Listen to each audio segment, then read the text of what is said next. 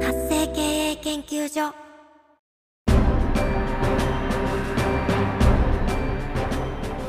主婦やママさんのための独立企業の知恵袋。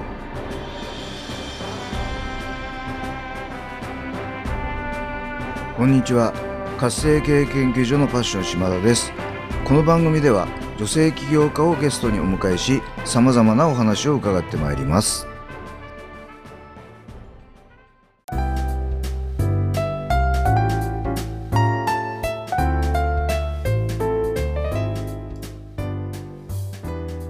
皆さんこんにちは。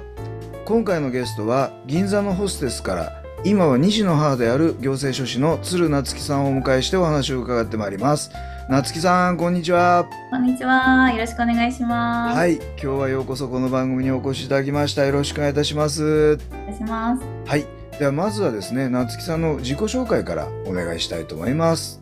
はい、ありがとうございます。えーご紹介に預かりました行政書士の鶴夏樹と申します。えー、もともとあの銀座でホステスとして働いておりまして、今は2児の母、えー男の子が2人、えー4歳と2歳の男の子がおります。ではい横浜に事務所を去年開業いたしました。よろしくお願いします。素晴らしいありがとうございますあのとっても気になるね銀座のホステスから今は2児の母で行政書士っていう言葉なんですけどもえ順番に聞いていきたいんですけどもなぜこの銀座のホステスからこう行政書士さんにななったんでしょうか、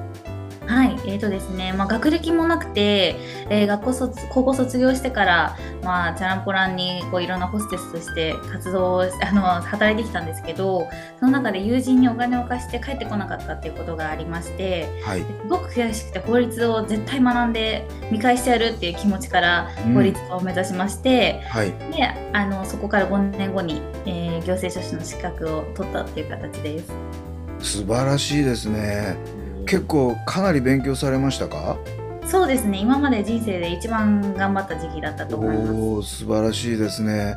あのまあお仕事的にはねあのなんでしょう銀座のホステスさんって結構稼げるお仕事だと思うんですけどもあのここからこう昼のお仕事に転身するっていうところであのなんかこう迷いとか不安とかそういうのはなかったんでしょうか？まあ、逆にあのー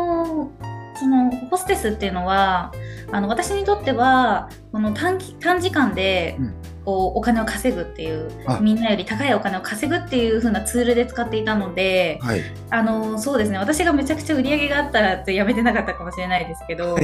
あのカリスマヘルプ ヘルプヘルパーだったのではい。もうあのそこはそうですねあの学費を稼ぐためにあ活用してました。そうなんですね。じゃあこの行政書士になるための学校に行くための資金を稼ぐためにホステスをやってた。あそうですねあはいすごいですね。なるほど。ありがとうございます。あと、事業の方、いろんな事業があると思うんですけど、なぜこの行政書士だったんでしょうか？はい、えー、ともうここはもう単純に弁護士は大学卒業してそこはその後修習って言って、まあ、裁判所に行ったりとかしなきゃいけないので時間がかかるっていうのがありましてはい。で司法書士は不動産登記法があるのでめちゃくちゃ難しくってはいと。りあえず最初に手をつけようと思ったのが行政書士だったっていうただその単純ないやいやいやいや、あの、はい謙遜しておっしゃってますけどね、あの、国家資格ですからね、あの、これはすごい大変だと思うんですけどね。なるほどですね。ありがとうございます。はい。そうすると、先ほど、まあ、きっかけは、その、ご自身が友達にお金を貸して帰ってこなかった。まあ、はいこれがきっかけとなったっていうことなんですけども、はいでは、えー今ですね、えー夏木さんがこの行政書士という仕事なんですけどあ一般の方はこの行政書士さんって何すんのっていう方もいらっしゃるかと思うのでどんなことをするのかちょっと簡単に教えていただいてもいいですか？はい、えー、と簡単に言うと書面作成代行屋さんです。あのーまあ詳しく言うと役所とかに、あの申請ですとか、まあはい。許許可、えーまあ、届け出免許が必要なところの申請代行をするという仕事になってましてはい。あとはあの内容証明郵便の作成ですとか例えば私がやってるあの慰謝料請求の書面を作るまた代行屋さんはい。っていう形でやってます。あと法人設立したい方の定款を作成するのもまた書類の作成の代行というような、はい、職種になります。なるほど、はい。この慰謝料のなんか代行作成ってちょっとあのさっき打ち合わせでもねお伺いしたんですけど、はい。具体的にどどんな慰謝料の請求書とか作るんですか？えーとですね、不倫の慰謝料請求になりまして、大体あの私が女性なので、はい。まあ、女性の方が話しやすいと思っていただいている方も多いのが、まあ、女性がやはり奥さん側の、えー慰謝料請求をすることが多いですね。はい。で大体はあの奥様が相手方の女に、うん。えー請求するっていうのが一般的でして、はい。まあ150万から300万ぐらいの間でいつもまとめております。おお、はい。なるほど。そうするとこれをまあ主張されてるね女性の方でちょっとそういうお悩みの方はあの夏木さんにご相談するといい感じですよね。ぜひぜひ、ははいい、あの、ま、うまくまとめますので。はい、ありがとうございます。はい、ではですね、えっ、と夏木さんがこの仕事をするためのミッション、使命を教えていただきたいと思います。はい。えっと、先ほど私がお金を貸して帰ってこなかったことがあるっていうふうにあのお伝えしたんですけれども、はい、あの本当に知らなかったので証拠とかを残すっていうもう知ってたのも知らなかったのではい、もうそこでやはり泣き寝入りしてる方っていうのは私だけでなくてもうすごく多いと思うので、はい。まあ、そういった方のあの、まあ、救いの手になりたいなというふうに思っています。はい、あとあの不倫の件もそうですけど、はいあのまあ、探偵さんがどうしても高いとかあのイメージありますけど今業界的に値段も下がってきてますし、はいまあ、そういった分あの探偵さんをつけるところから、うん、相談もいただけますのでそういった方を救いたいなと思ってます。なるほどですね。あのまあちょっと私は昭和の人間なんですけどあの昭和の時代はねあの不倫は文化だとか言ってた人がいましたけども あの今はもう全く時代が違いますんでねやっぱそれはいけないこととしてですねあのきちんと請求できるものは請求するっていうのはすごい大事なことだと思います。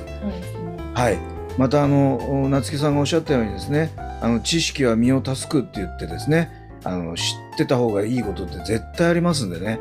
あのそういう方のためにぜひあの今後もね活躍いただければと思います。はいはい、ではですね、えー、と夏木さんがこういろいろ紆余曲折、まあ、あーいろんな経験を経て独立起業されたわけですけどもこの独立起業する際もしくはされた後にですねどんなことに苦労されたのかあるいはそしてですねそれをどうやって乗り越えてきたのかもしくは今その最中でも結構ですので、えー教えていただければと思います。はい、えっ、と私が開業したのがちょうど1年前なんですけれども、はい。あのその時にあの弁護士事務所で一緒だった同期の友人が行政書士の資格を持っていてベテランだったのではい。一緒に手伝うよって言ってくれて一緒にやっていたんですけれども、はい。あの今年の4月にあの、まあ、お金を持ってかれてしまってその友人に。あれまはい、であのお仕事もお願いしてたもの全部やってなかったっていう事件がありまして。でやはりあの開業してすごいノリに乗って売り上げとかもすごく上がっていたつもりだったんですけどはい。そこで一気に損害が出てしまってはい。やっぱり人を見る目を肥やすのってすっごい難しいなと思いましてはい。でまた見る目だけでなくて私がそのひえー、とひその人に信頼される人間になれなかったっていうところが、まあ、私としては一番あの課題というかあの、まあ、困難な状況でしたね。うん。はい。あの今のエピソードを聞いてちょっと私2つ思ったことがあってですね。はい、一つは法律家でもあるのにしかも相手も法律家なのにそんなことが起こっちゃうんだなっていう点、そうですね。はいそれともう一つはですねあの夏木さんが素晴らしいなと思ったのは相手のせいにしないで自分のせいにしてる自分が悪かったんだっていうふうにおっしゃってるところが本当素晴らしいなって今聞いてて思いました。いやいやでもあのその時はまああいつって言ってましたけど。いやいやまあ人間ですからねやっぱそうですよね。でもまあ、はい根本はやっぱり自分にあるっていうふうに考えるといろいろと解決策出てくると思うんですよね。はい、いや素晴らしいなと思います。ありがとうございます。ではですね、えー最後にこれから独立起業しようとしている、あるいはすでに起業されている主婦やママさんに対してですね、何か一言アドバイスをお願いできればと思います。はい。えーと、もうあの人脈が全てだと私は思っていて、はい、あの私も人脈を広げながらそこでお仕事をいただいていてもうホームページとかはもう広告とかも費用もほとんどかけていない状況で、はい、売り上げも、まあまあまあ、数千万をこう1年目で上げることができたので、はい、あのやっぱり人脈を大事にすれば絶対にあのいつか点と点はつながるというあの 有名な言葉と同じような形なんですが、はい。あのはい、人脈が一番だと思うのでそこをあの根気よく広げていただければと思います私もそ今後もそうしたいと思います。はい。ありがとうございます。あの本当おっしゃる通りで人脈って本当に何にも何にも代え難いリソースですよね。で、特にあの主婦や女性の方って多分男性よりは人脈多いんじゃないかと思うんですよね。なのでそれをうまく活用することで、えー、すぐ起業ビジネスってできると思いますんでね、あの皆さんもですね是非あのぜひチャレンジしていただきたいなというふうに思いますので、えー、今日は本当にありがとうございます。ということで、えー、今日ね、えー、夏木さんにちょっといろいろ不倫の話とかも伺ったんですけども、あの、夏木さんの話をもっと聞いてみたいとか、あるいはご相談したいみたいな人もいらっしゃるかと思うんですね。えー、夏木さんにはどういうふうにアクセスすればよろしいでしょうか？はい、あのインスタグラムからの DM ですとか、そこからあのホームページにも飛べるので、はい、あの LINE を友達登録していただけると嬉しいです。はい、ありがとうございます。はい、ではあのえっ、ー、とポッドキャスト YouTube のですね、えー、説明欄、概要欄の方に、夏木さんのインスタグラムの URL を貼っておきますので、えー、そこから登録し、ダイレクトメッセージをいただいてですね、あの、ポッドキャスト聞いた YouTube 見たよっていうことでいただければ、えー、よろしいかと思いますので、よろしくお願いいたします。